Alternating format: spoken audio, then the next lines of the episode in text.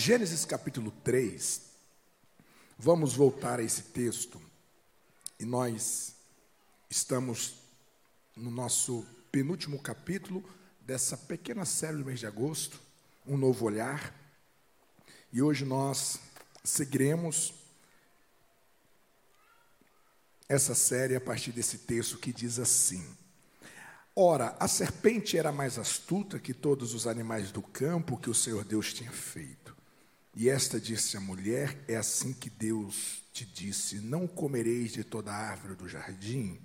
E disse a mulher à serpente: Do fruto das árvores do jardim comeremos, mas do, jar, do fruto da árvore que está no meio do jardim, disse Deus: Não comereis dele, e nem nele tocareis, para que não morrais. Então a serpente disse à mulher: Certamente não morrereis, porque Deus sabe que no dia em que dele comerdes, se abrirão os vossos olhos, e sereis como Deus. Repita após mim: sereis como Deus.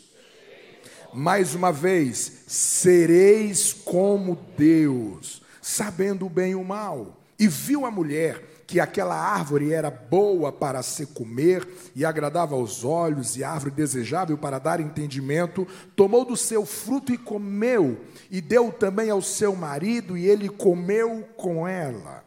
Então foram abertos os olhos de ambos, e conheceram que estavam nus, e cozeram folhas de figueira, e fizeram para si aventais e ouviram a voz do Senhor Deus que passeava no jardim pela viração do dia, e esconderam-se Adão e a sua mulher da presença do Senhor Deus entre as árvores do jardim.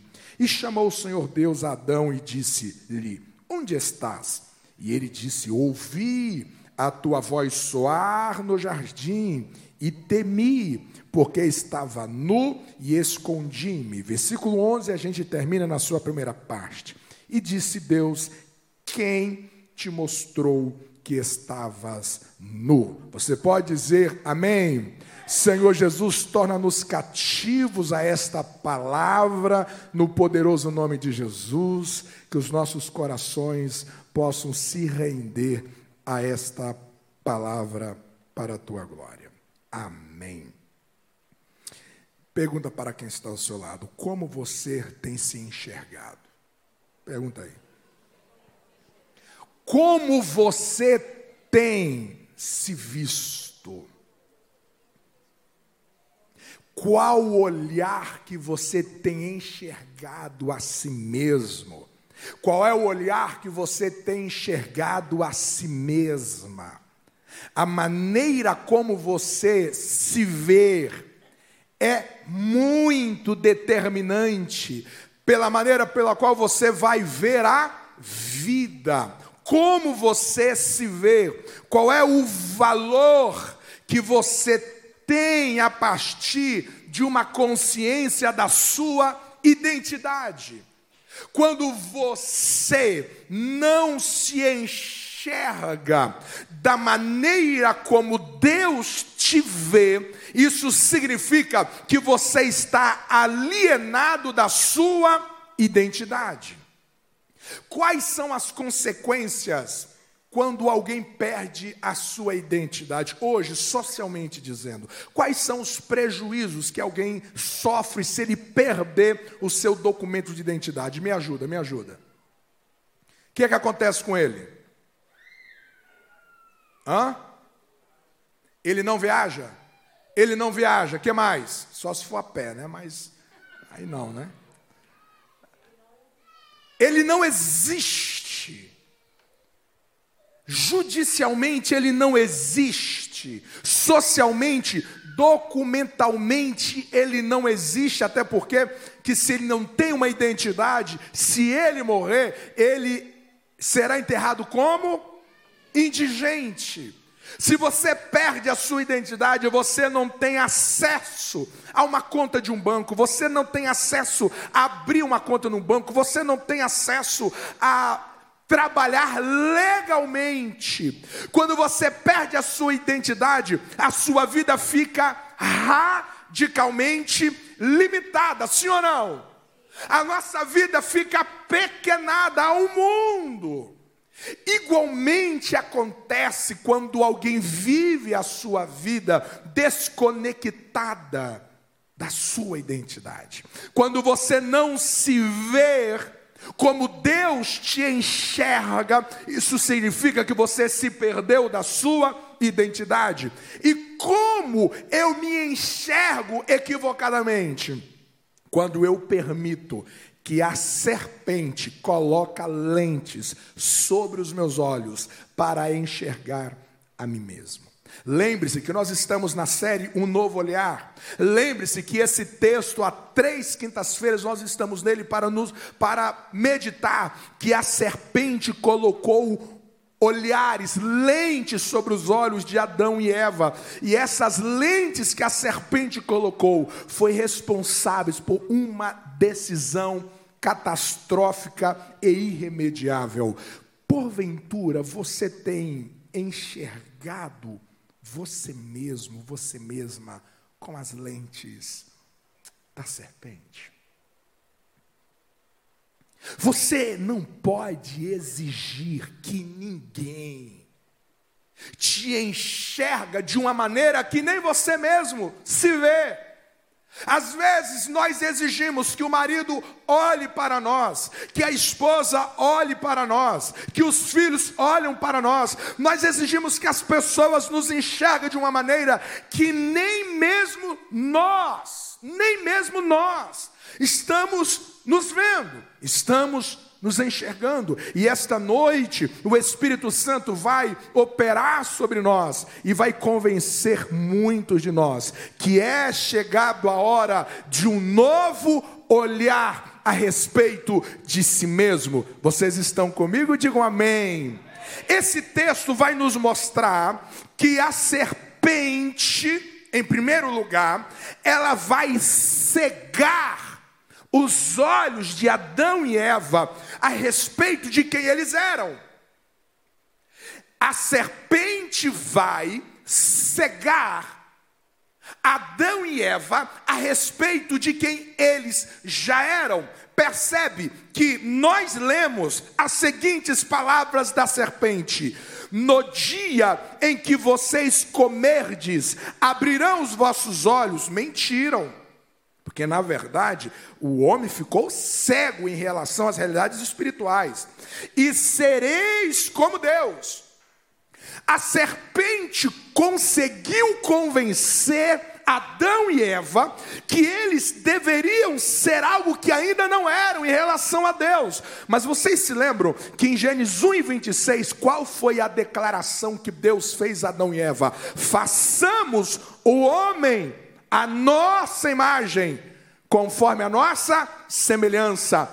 Esse casal já era a imagem e semelhança de Deus, eles já carregavam a semelhança de Deus na sua espiritualidade, em tudo aquilo que havia dentro deles, colocado pelo próprio Deus, e a serpente vai convencê-los que eles não eram como Deus que eles não carregavam a natureza de Deus, que eles não carregavam a presença de Deus, que eles não carregavam a autoridade de Deus. A serpente vai cegá-los, dizendo: não, vocês ainda não são, mas Deus disse que eles eram a imagem e semelhança dele. O homem e a mulher eram o representante legal diante da criação. Eles tinham toda a autoridade para dominar sobre tudo que havia sido criado. Eles carregavam neles a autoridade e a natureza do divino, mas a serpente gerou uma cegueira nos seus olhos, de maneira que eles não se viam semelhantes a Deus, segundo a palavra que Deus havia declarado a eles. É isso que a serpente faz.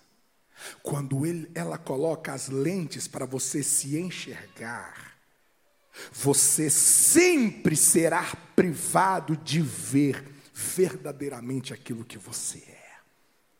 Os olhos da serpente, os olhares equivocados, são capazes de você olhar para a sua vida, de você olhar para a sua história e você dizer: Eu não sou ninguém.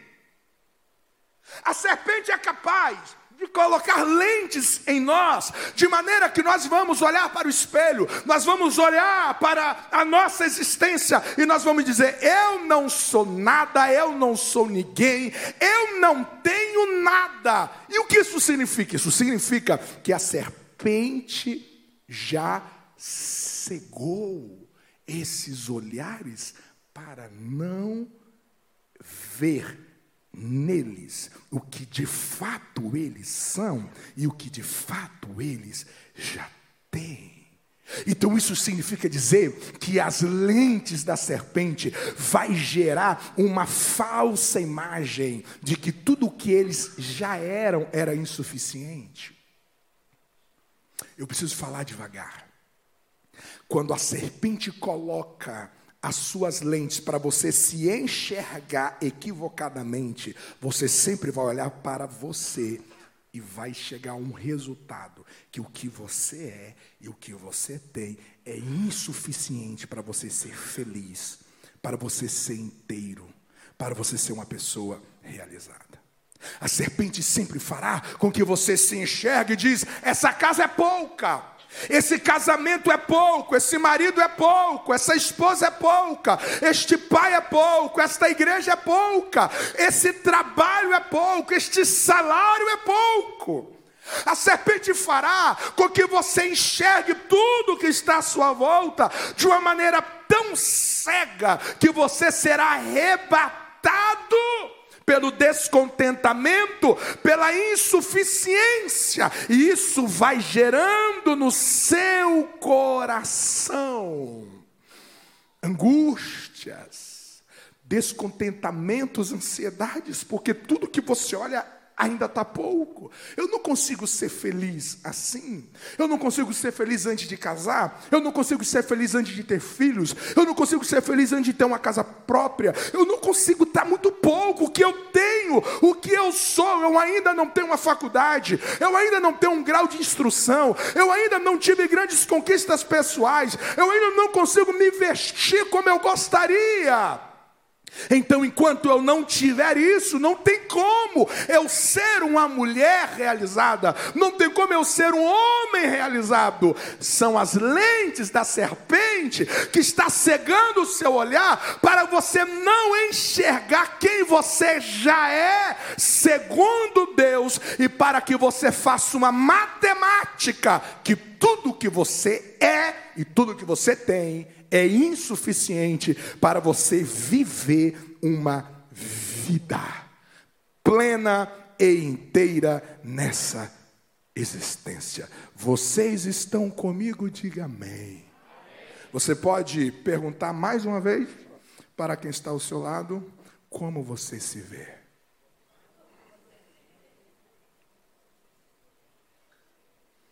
Podemos avançar, sim ou não? Você se vê como? Você se vê como solução ou você se vê como um problema? Como você se vê? Você se vê como alguém que tem a capacidade de resolver coisas, de resolver realidades caóticas.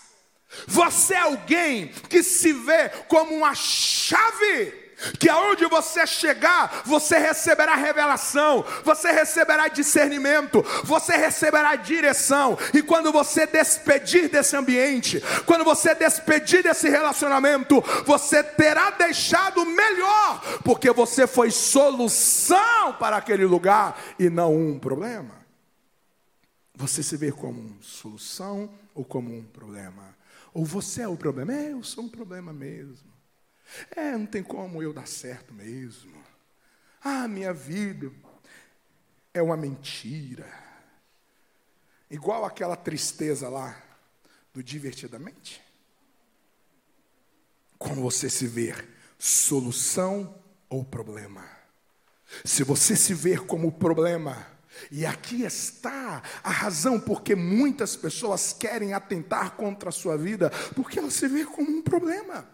Eu sou o problema nessa vida. Eu sou o problema nessa casa. Eu sou o problema nessas. Não! A serpente quer que você acredite que você é um problema, mas Deus está dizendo: você não foi criado para ser um problema, você é uma solução para este cenário. Você recebe essa palavra esta noite. Aplauda o nome do Senhor Jesus. Diga assim comigo bem alto: eu não sou problema. Diga eu sou solução. Se você estiver perto do seu cônjuge, diga assim: está vendo, meu bem? Eu sou solução. Amém? Você se vê como solução ou como problema? Você se vê como alguém que tem a oferecer ou como alguém que é carente sempre para receber? Como você se vê? Quando você vai para um trabalho, a pergunta que você faz é: o quanto que eu posso receber desse trabalho? Ou a pergunta que você faz é: o quanto que eu posso oferecer para esse trabalho? Quando você entra no casamento, a pergunta que você faz é: o quanto que eu vou receber desse marido? O quanto que você vai receber dessa esposa? Ou o quanto que eu vou multiplicar na vida dela? O quanto que eu vou multiplicar na vida das pessoas que estão à minha volta? Existe gente que tudo que ela se move, se move para receber são eternos carentes. Elas andam na vida com as mãos abertas para sacar das pessoas. Elas nunca oferecem, elas nunca derramam, nunca transborda, nunca oferta, nunca abençoa, nunca deixa um troco a mais para o motoboy. Sempre me dá, me dá, me dá e me dá.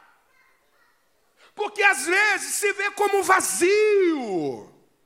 Existem pessoas que se contentam receber coisas a vida inteira, receber contribuições a vida inteira. É claro que nós somos chamados para abençoar pessoas. A nossa igreja tem um braço social implacável. Abençoamos dezenas de pessoas, centenas de pessoas todos os meses com cestas, ajudando em aluguel, pagando a luz, pagando água, ajudando pessoas, passagem para voltar para a terra natal e assim por diante. Nada contra em nós abençoar pessoas, mas existe gente que se depender delas, elas vão ficar recebendo a vida inteira. Levanta-se e diz: Hoje eu estou recebendo, mas eu sei que Deus vai virar minha página, e daqui um dia eu vou estar oferecendo, eu vou estar derramando. Hoje eu estou precisando da ajuda do sogro, da sogra, do cunhado, mas a página vai virar, porque eu sei que eu não sou um poço que recebe água, uma cisterna que recebe água, eu sou uma fonte que flui. Eu tenho uma graça para doar. Isso é quem eu sou. Aleluia! É isso que eu sou. Eu não sou avarento, eu não sou murrinho, eu não fico olhando para a vida, peço fiado e ainda quero troco. Misericórdia, trem desse. Não, irmão. Negócio para o coração. Eu sou chamado para. A Bíblia fala, coisa interessante. Eclesiastes Salomão fala de duas belezas naturais, que elas carregam um princípio. A primeira beleza natural é o mar. E Salomão, no capítulo, vai dizer que o mar é um receptor que nunca se enche, nunca se farta, nunca se contenta. Mas existe um rio que é um doador que nunca se cansa. Você é mar ou você é rio?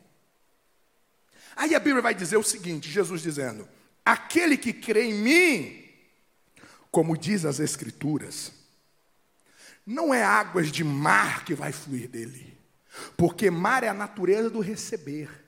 Ele sempre quer para ele, ele sempre quer para ele. Não, não, não, não. Rios de águas vivas vão fluir do seu ventre. Como você se vê? Você se vê alguém que será um eterno dependente para receber de tudo e de todos. Você sempre será um mendigo existencial, pedindo esmola a tudo e a todos. E esse é o seu lugar. Este é, esta é a sua zona existencial. Não! Não se veja como alguém que é o receptor sempre, quanto mais e não. Você foi chamado para transbordar.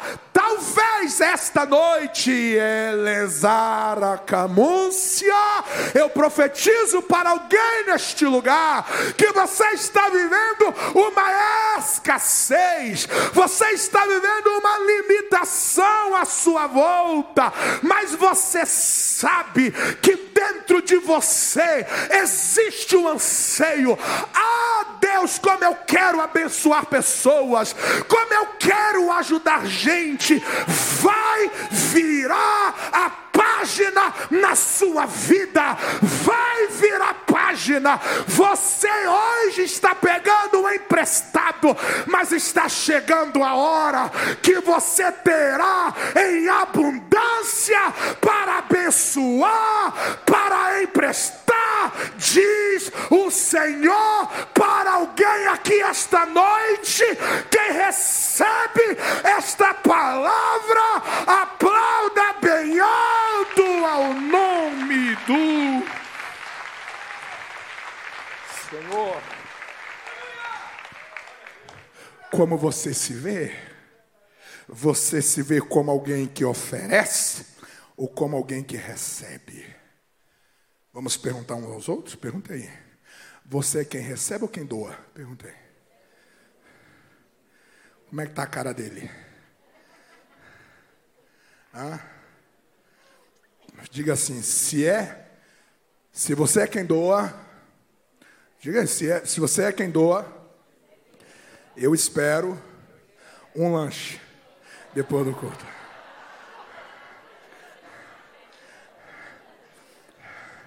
Ô glória.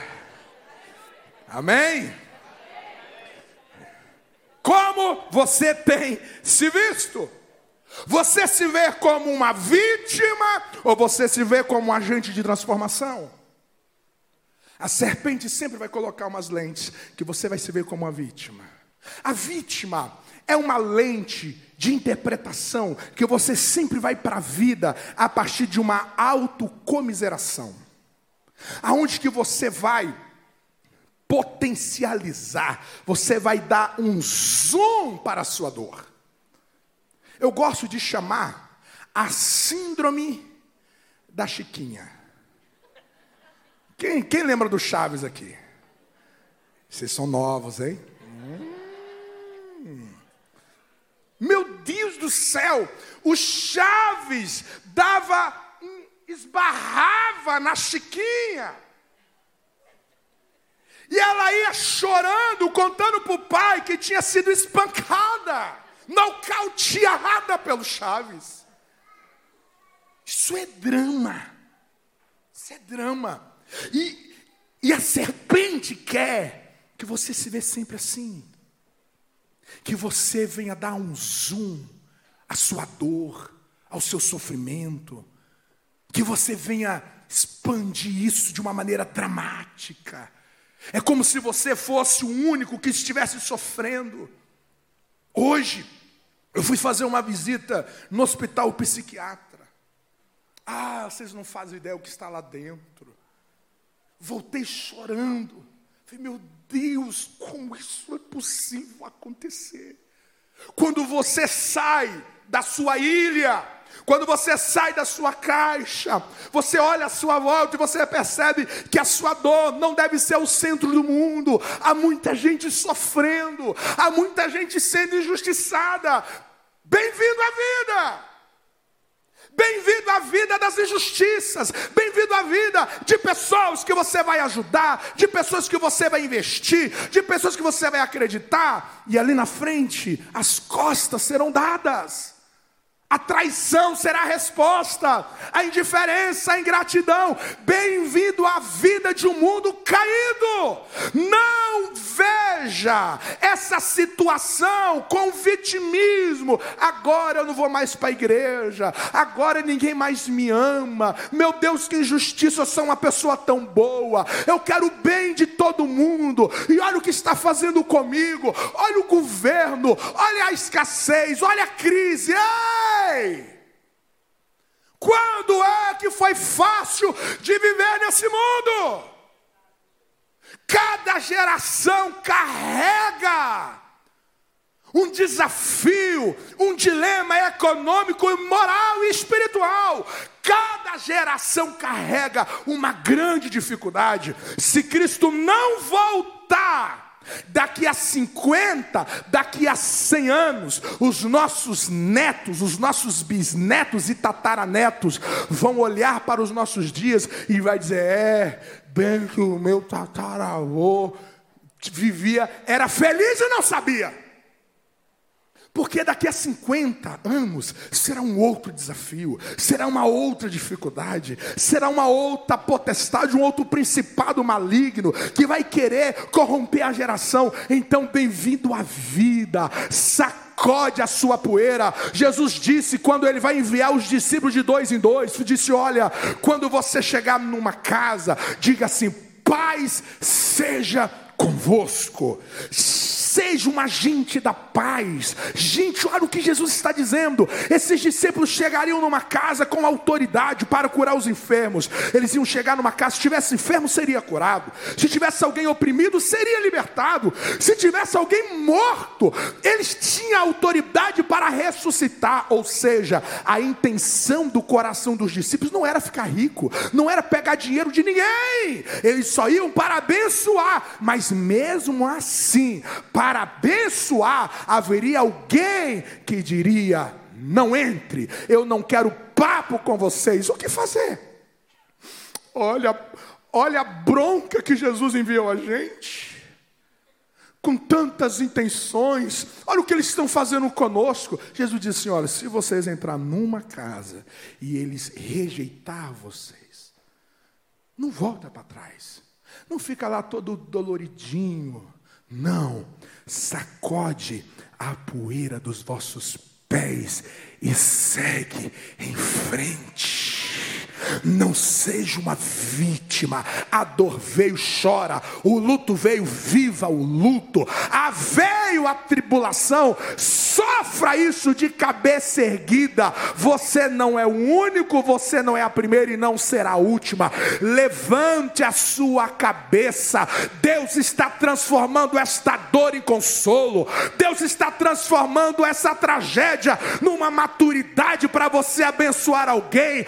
Deus vai usar tudo que você viveu para ele ser glorificado. O diabo vai olhar para você e vai ficar endemoniado, porque com tanto que você sofreu, você não parou, você não desistiu do casamento, você não abandonou a Jesus, você não abandonou a igreja, você permanece de pé, porque acima de qualquer coisa, o teu amor a Jesus prevalece. Alguém pode aplaudir o nome do Senhor esta noite. Como que você se vê? Uma vítima da dor, do sofrimento, ou uma agente de transformação? Como você se vê? Vamos terminar? Como você se vê? Eu vou utilizar um ditado que só os fortes vão entender.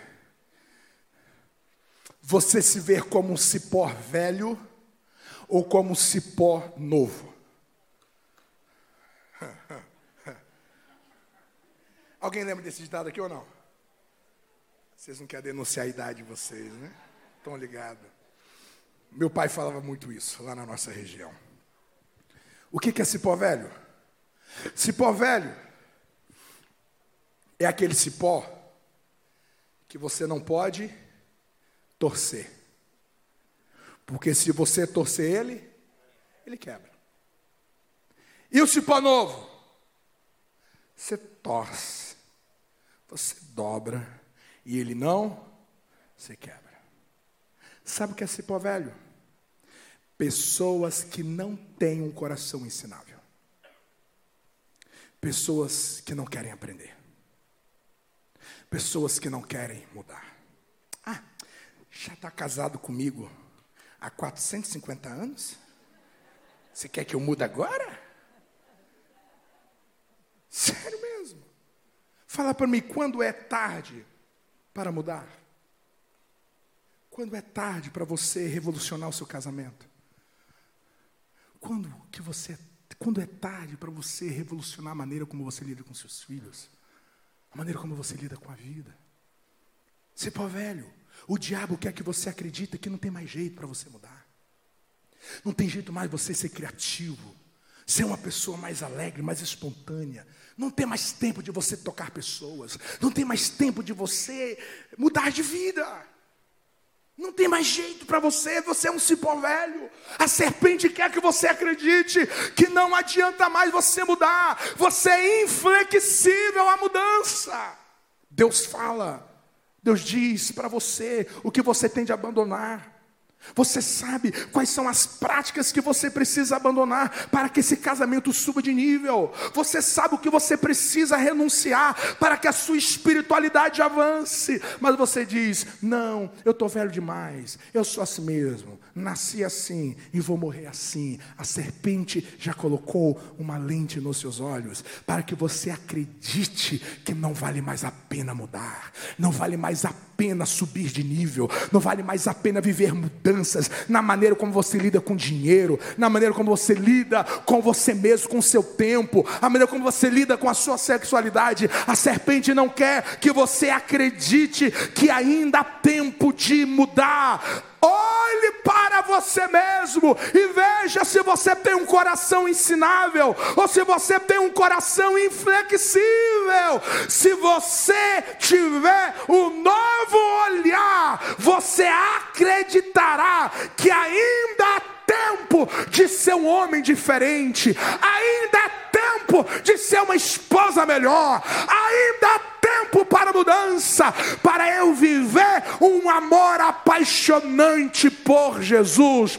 Como você se vê? Pergunta para quem está ao seu lado: cipó velho ou cipó novo?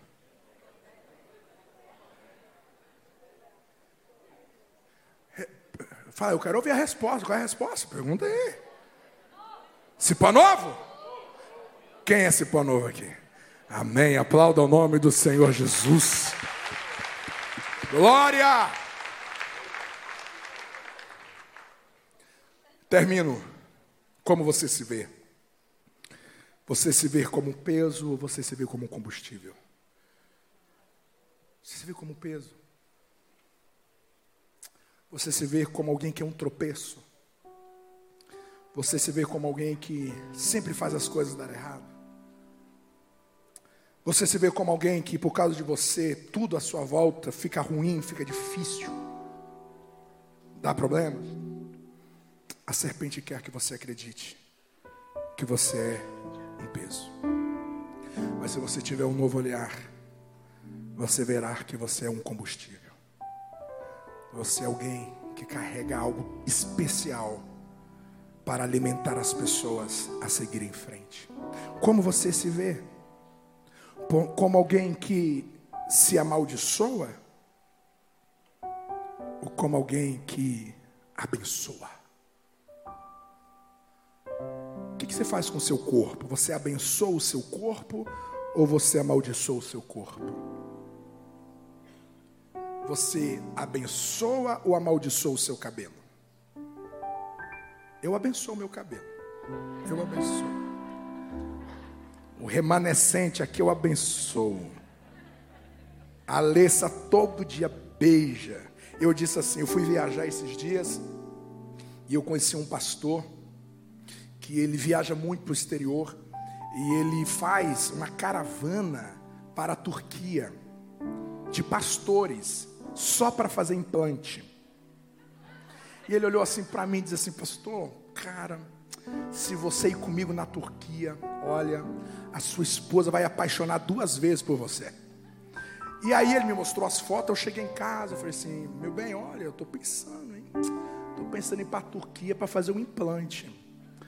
Aí a Alessa disse assim para mim, de jeito nenhum. Eu amo é a sua careca. É fácil você falar da careca, né? Você abençoa a sua vida, você abençoa ou você amaldiçoa? Você abençoa ou amaldiçoa essa casa? Você abençoa ou amaldiçoa o seu casamento? Porque se você amaldiçoar você mesma, com palavras que eu não presto, não deveria ter nascido, não sei por que, eu estou nessa cidade, não sei por que, que eu estou aqui, nesse país. Se você liberar palavras que vai amaldiçoar você, não há dúvidas, não há dúvidas, que você também vai amaldiçoar tudo que está à sua volta. Tudo que está à sua volta. Quando você recebe o seu salário, você abençoa ele ou você amaldiçoa?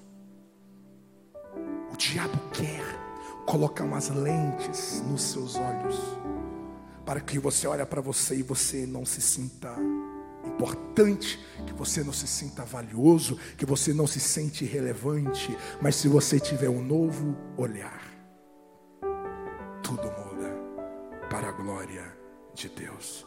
Vocês estão comigo? Digam amém. Eu quero terminar com vocês. Fica de pé. Coloca o texto lá para mim.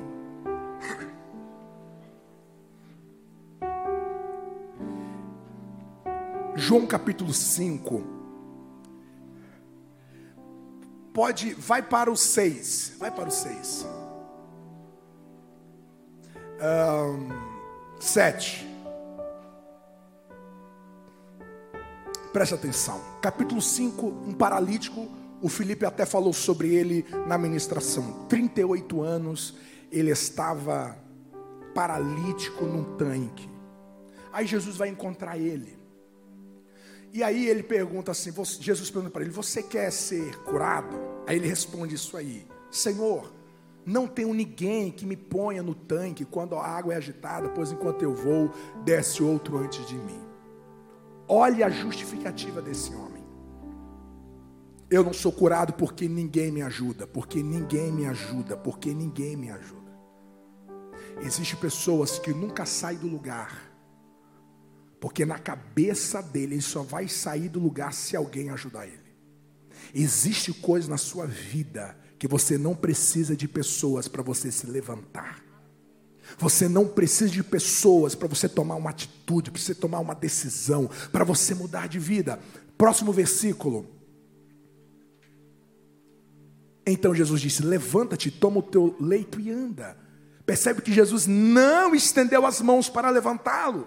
Percebe que Jesus não pediu para ninguém ajudá-lo a levantá-lo. Ele tinha de levantar sozinho. Pare de ser super dependente de pessoas. Precisamos de gente? Claro que precisamos de pessoas, mas você não pode transferir às pessoas aquilo que você pode fazer sozinho. Agora, próximo versículo, e aqui a gente termina. Imediatamente, o homem se viu curado. Diga comigo imediatamente. Ele se viu curado. Deixa eu te fazer uma pergunta no texto. Ele se viu curado depois que ele se levantou? Ou ele se viu curado antes de se levantar? Sério? Ele ainda estava no chão. 38 anos, as pernas magras nervos, músculos insustentáveis, sem circulação. Imagina, tudo mínimo. E agora Jesus libera uma palavra e diz: levanta e anda, ou seja, seja sarado. E antes dele ficar em pé, antes dele andar, a Bíblia diz que imediatamente ele se viu Ninguém ao lado dele o viu curado, mas ele se viu ele se viu. Você se vê como? Você se vê curado ou você se vê paralítico? Jesus já liberou uma palavra, você está curado. E as pernas estão magras. De. A família está difícil, a finança está difícil, ainda está no vermelho, o filho ainda está longe, o pai ainda está distante. Como você se vê? Aquele homem se viu imediatamente. Eu estou curado. Eu olho para minhas pernas, ainda estão magras, ainda estão fracas, mas eu já me vejo curado. Eu quero que esta noite você saia daqui com um novo olhar e se veja curado. Aí no meu coração está triste. Elemante o hero de ar ainda sinto a tristeza da depressão, mas eu já me vejo curado. Ainda a porta está fechada, mas eu já me vejo próspero. Eu ainda estou sujo último fracasso, mas eu já me vejo perdoado. Eu já me vejo de pé. Eu vejo com a minha família restaurada. Eu vejo eu sarado daquele divórcio. Eu me vejo cicatrizado daquela ferida. Como você se vê, se veja sarado esta noite no poder dessa